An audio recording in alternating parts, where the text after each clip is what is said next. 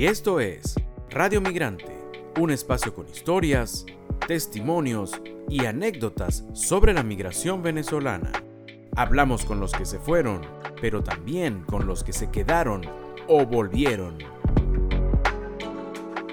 Y hoy en Radio Migrante tenemos como invitado a Ricardo García Vegas. Él es un doctor venezolano, se ha doctorado en gobierno y administración pública, oriundo de Quibor, un poblado del estado Lara. Emigró en el año 2004 y Ricardo García Vegas es actualmente profesor en la Universidad Rey Juan Carlos de Madrid. Conversamos con este venezolano, un ilustre académico, en Radio Migrante.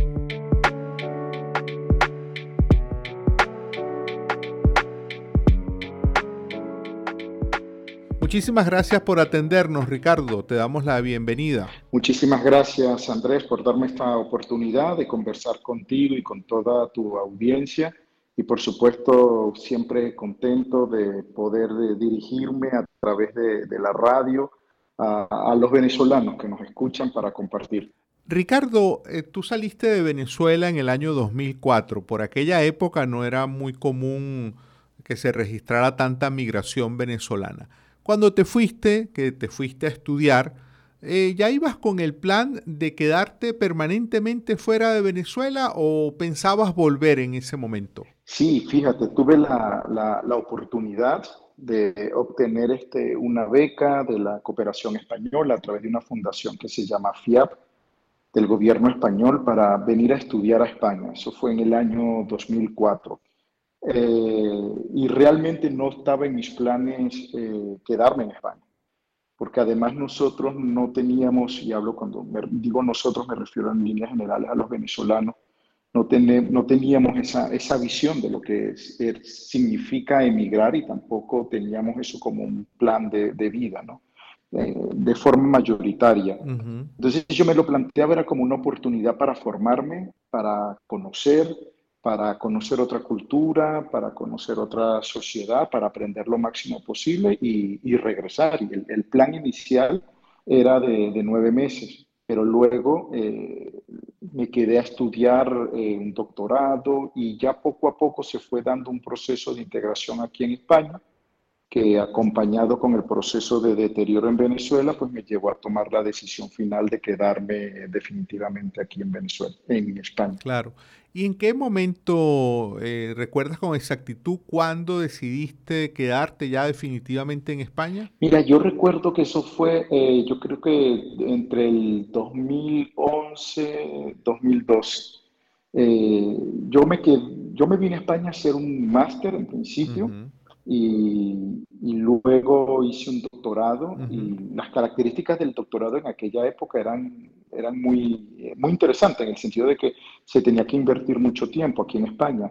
El doctorado antes en España era de seis años, ahora es de tres años con posibilidad de extensión a cuatro. Entonces yo tenía planificado ya permanecer aquí en España al menos hasta el 2009, 2010, que yo pudiese terminar mi doctorado y mi tesis pero luego a medida que se fue deteriorando la situación allí y ya a, medida que fue evolucionando mi vida aquí en, España y me fue arraigando cada vez más a Madrid, pues ya en ese momento tomé la decisión de que me quedaba definitivamente. Y yo lo situaría, permítanme que, que insista en esto, más o menos entre el 2011 y 2012. Y te ha tocado viviendo en España, pues eh, ir asistiendo también como observador desde allá de lo que es esta oleada importante de migración venezolana. ¿A, partir de qué momento observas tú, viviendo en Madrid, que comienza a llegar ya de forma masiva eh, venezolanos allí a España? Sí, fíjate que es muy interesante porque cuando yo llego en el 2004, eh, eran muy pocos, ¿no? Los venezolanos comparado con lo que observamos ahora, teniendo como punto de referencia el 2022, por ejemplo. Eh, y eso suponía que, por ejemplo, muchas costumbres venezolanas, sabores venezolanos, olores venezolanos, pues no lo pudiésemos disfrutar cotidianamente. Entonces todo dependía de los venezolanos que viajaran aquí a España y que uno le pedía que te trajeran cosas. Por ejemplo, eh, Ricardo, si querías comer arepa, tenías que, pedir, tenías que pedir que te llevaran harina pan a Madrid. Sí, así es, la harina pan y siempre pedía prácticamente lo mismo, pedía harina pan, eh, los torontos, los cocosetes, los sushi, la frescolita, etcétera. Entonces, entonces los amigos y amigas que venían a visitarme tenían que, siempre se quedaban en mi casa, además, y, yo los recibía con mucho cariño y con la condición de que parte de los kilos de esa maleta fueran dedicadas a mí en términos gastronómicos y de dulces, ¿no? y, bueno, pero, pero, luego, pero luego, Andrés, fíjate que, que Ah, en el, ya a partir del 2006, 2007, y yo creo que hasta el 2013, 2014, se comenzaron a experimentar además eh, viajes constantes de venezolanos por razones turísticas como consecuencia, no sé si, si recuerdas del uso de los cupos que había de, de Cadivia en su momento, el uso de las tarjetas de crédito. Entonces ya las calles, los comercios, los restaurantes, el centro de la ciudad se llenaba de venezolanos que estaban en situación de, turismo. Y eso hacía pues, que, fuese más cotidiano verlos en, la ciudad. Yo diría que a partir del... Esto, esto es importante porque esto es una percepción que tengo y, aquí entran elementos subjetivos, claramente. Eh, eh, yo diría que a partir del 2013 2014 eh, se comienza a, ver un cambio importante en el número de, venezolanos, por lo menos de lo que yo experimentaba aquí en, en, Madrid. Y eso ha supuesto, estoy hablando en los últimos 10 años, y eso ha supuesto un cambio, fíjate, muy importante para la ciudad, para nosotros los venezolanos que ya vivíamos aquí y para los españoles.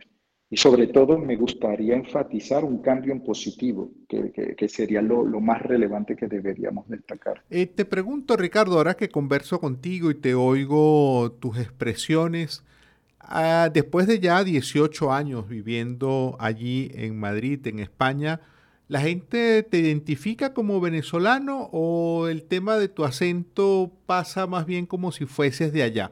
Fíjate que esa es una paradoja, lo que tiene que ver con el acento. Yo, le, llamo la, paradoja del inmigrante, ¿no? En el sentido de que ah, aquí todo el mundo me identifica como venezolano por el acento. Mm, mm. Eh, eh, y los españoles mayoritariamente. Algunos con mucha precisión, por supuesto, porque como ahora somos tantos, ya hay muchas personas que tienen amigos, amigas venezolanas y ya eso por un lado. Otro, porque tengamos en cuenta también que nosotros hemos tenido una influencia importante en la cultura española, por ejemplo, a través de la telenovela, a través de nuestros programas de, televisión que eran muy importantes y que tenían un peso en toda Iberoamérica, que yo creo que eso es un elemento muy positivo que hay que destacar y que tenemos que ser conscientes de ello. Entonces, palabras nuestras eh, como el chévere, por ejemplo, costumbres nuestras, ya forman parte del conocimiento colectivo en España por esa influencia ¿no? de la televisión en su momento, del cine o de escritores, etc. ¿no? Mm. Entonces, eh, me identifican directamente como venezolano. Pero la paradoja está, Andrés, en que cuando converso con amigos, con familiares que están en Venezuela, pues me sienten un acento distinto, entonces me lo asocian con acento español. Entonces, al final no sé realmente qué acento tengo. Entonces realmente no sé qué hacen. mira, y hablábamos, hablábamos, Ricardo, de esos primeros años donde le pedías a la gente que pagaran una suerte de cuota de hospedaje llevándote cosas venezolanas. Pero ahora las cosas han cambiado. Ahora entiendo que es muy fácil eh, conseguirse, conseguir comida venezolana, incluso quesos venezolanos en muchos lugares de Madrid. Sí, así es, y, eso es uno de los elementos más positivos y, más extraordinarios de lo que suponen eh, los flujos migratorios. Si, queremos sobre todo destacar la, parte positiva ¿no? y optimista. hablo, hablo en términos, por ejemplo, de la sociedad receptora, en este caso España, Madrid, eh, para ellos ha sido muy positivo en términos de que enriquece la diversidad, la diferencia enriquece. Mayormente cometemos el error de asociar la diversidad y la diferencia con cosas que desconocemos y que por nuestra propia ignorancia en muchos casos lo rechazamos y actuamos de manera inapropiada.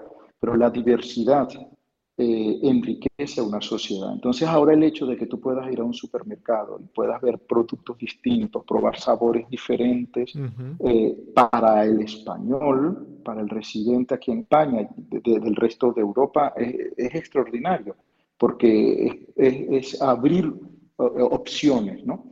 Y para el venezolano, por supuesto, porque ya yo tengo un supermercado aquí a dos calles de mi casa y en el supermercado yo puedo comprar una caja de pequeños congelados y cenar con pequeños felizmente, sin ningún problema, y comprar este frescolita sin ningún problema y todos los productos que yo quiera, harina pan, para comer al estilo venezolano. y, fíjate, y si, me, y, si me permites, Andrés, contarte una anécdota sí, sí, por supuesto. la influencia de eso y es que los pequeños, por ejemplo, eh, han tenido un impacto muy interesante porque gustan mucho. Entonces hay cines donde los venden como snack para comer dentro. Y para mí eso ha sido fabuloso porque eso me recuerda mis tardes de, de cine en, Barquisimeto. Después de comer con mi familia, me iba con todos mis primos, nos íbamos de Quíbora a Barquisimeto a ver alguna película. Y por supuesto entraba era con pequeños y frescolita. Y tengo un, eh, quien fue mi, mi, director de tesis doctoral, una persona a quien aprecio mucho, me contaba que uno de sus hijos pequeños en algún momento le preguntó, eh, ¿qué te gustaría merendar? Que aquí se estila mucho que los niños merienden, pero tienden, pero tienden a, merendar con un bocadillo, es decir, con un pan, con, con jamón serrano o con queso, etc. Claro. Y el niño le dice, le dice, no, pues yo quiero merendar pequeños. ¡Wow! Entonces, claro, él le dice, pero ¿cómo que, cómo que pequeño? ¿De dónde sacaste tú eso?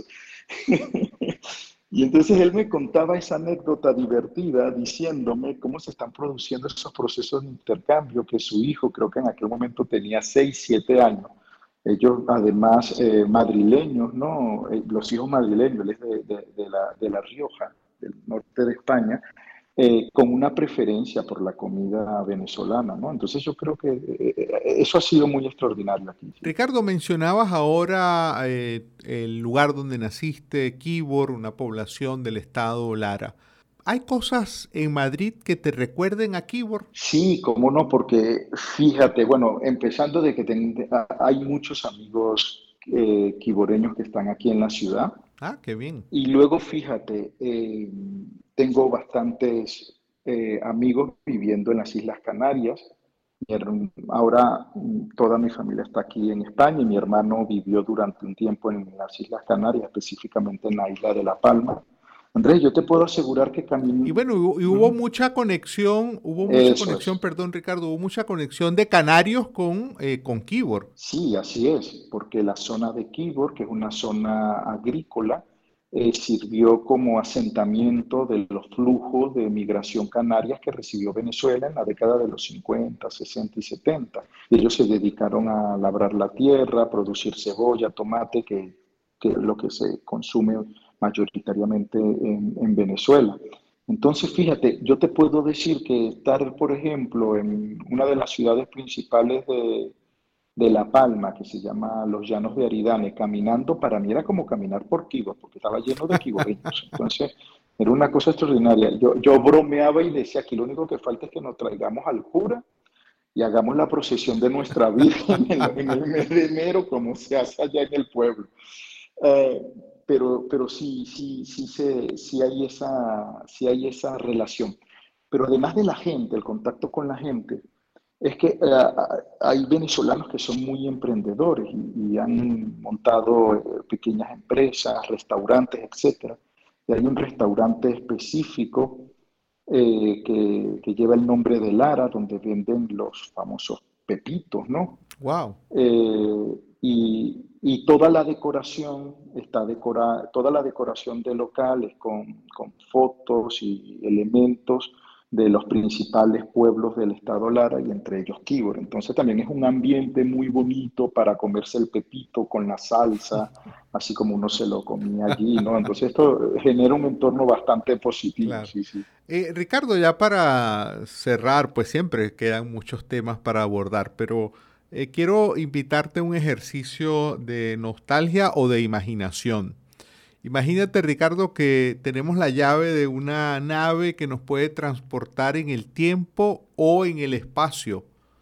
¿A dónde iría Ricardo García Vegas si, tuviese, si existiese un aparato con esas características? Wow, pues yo ahora fíjate, yo te diría que llevo casi ocho años fuera de Venezuela y yo por lo menos, si, si, tuviese esa oportunidad, me iría a mi casa, en mi pueblo.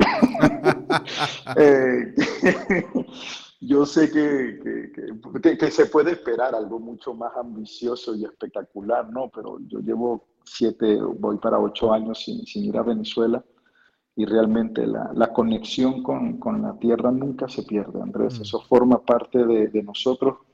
Un, un, un, amigo lo describía como un vacío constante que uno siempre va a llevar en el pecho. Mm. Cuando tú sales, cuando estás en otra, en otra ciudad, tú aprendes, eh, eh, realmente te emociona ver cosas completamente diferentes, tener la posibilidad de reconstruir tu vida, de ayudar a tu familia si está aquí, ayudar a tus amigos o familia si está allá. Y a pesar de todo eso positivo, siempre vives con ese vacío dentro, ¿no? Y, y, ese vacío es eh, la, la, nostalgia por, por, por tu tierra, y no desde una perspectiva nacionalista o de patria, etcétera, sino esa conexión emocional del ser humano con el lugar donde nació y creció y con las personas que formaron parte de su vida, porque al final nosotros somos una historia de vida. Entonces la posibilidad de estar en mi casa, de, de salir a mi jardín, de ver a mis amigos de toda la vida y de por lo menos compartir unas horas con ellos, yo creo que eso sería un regalo extraordinario, sí.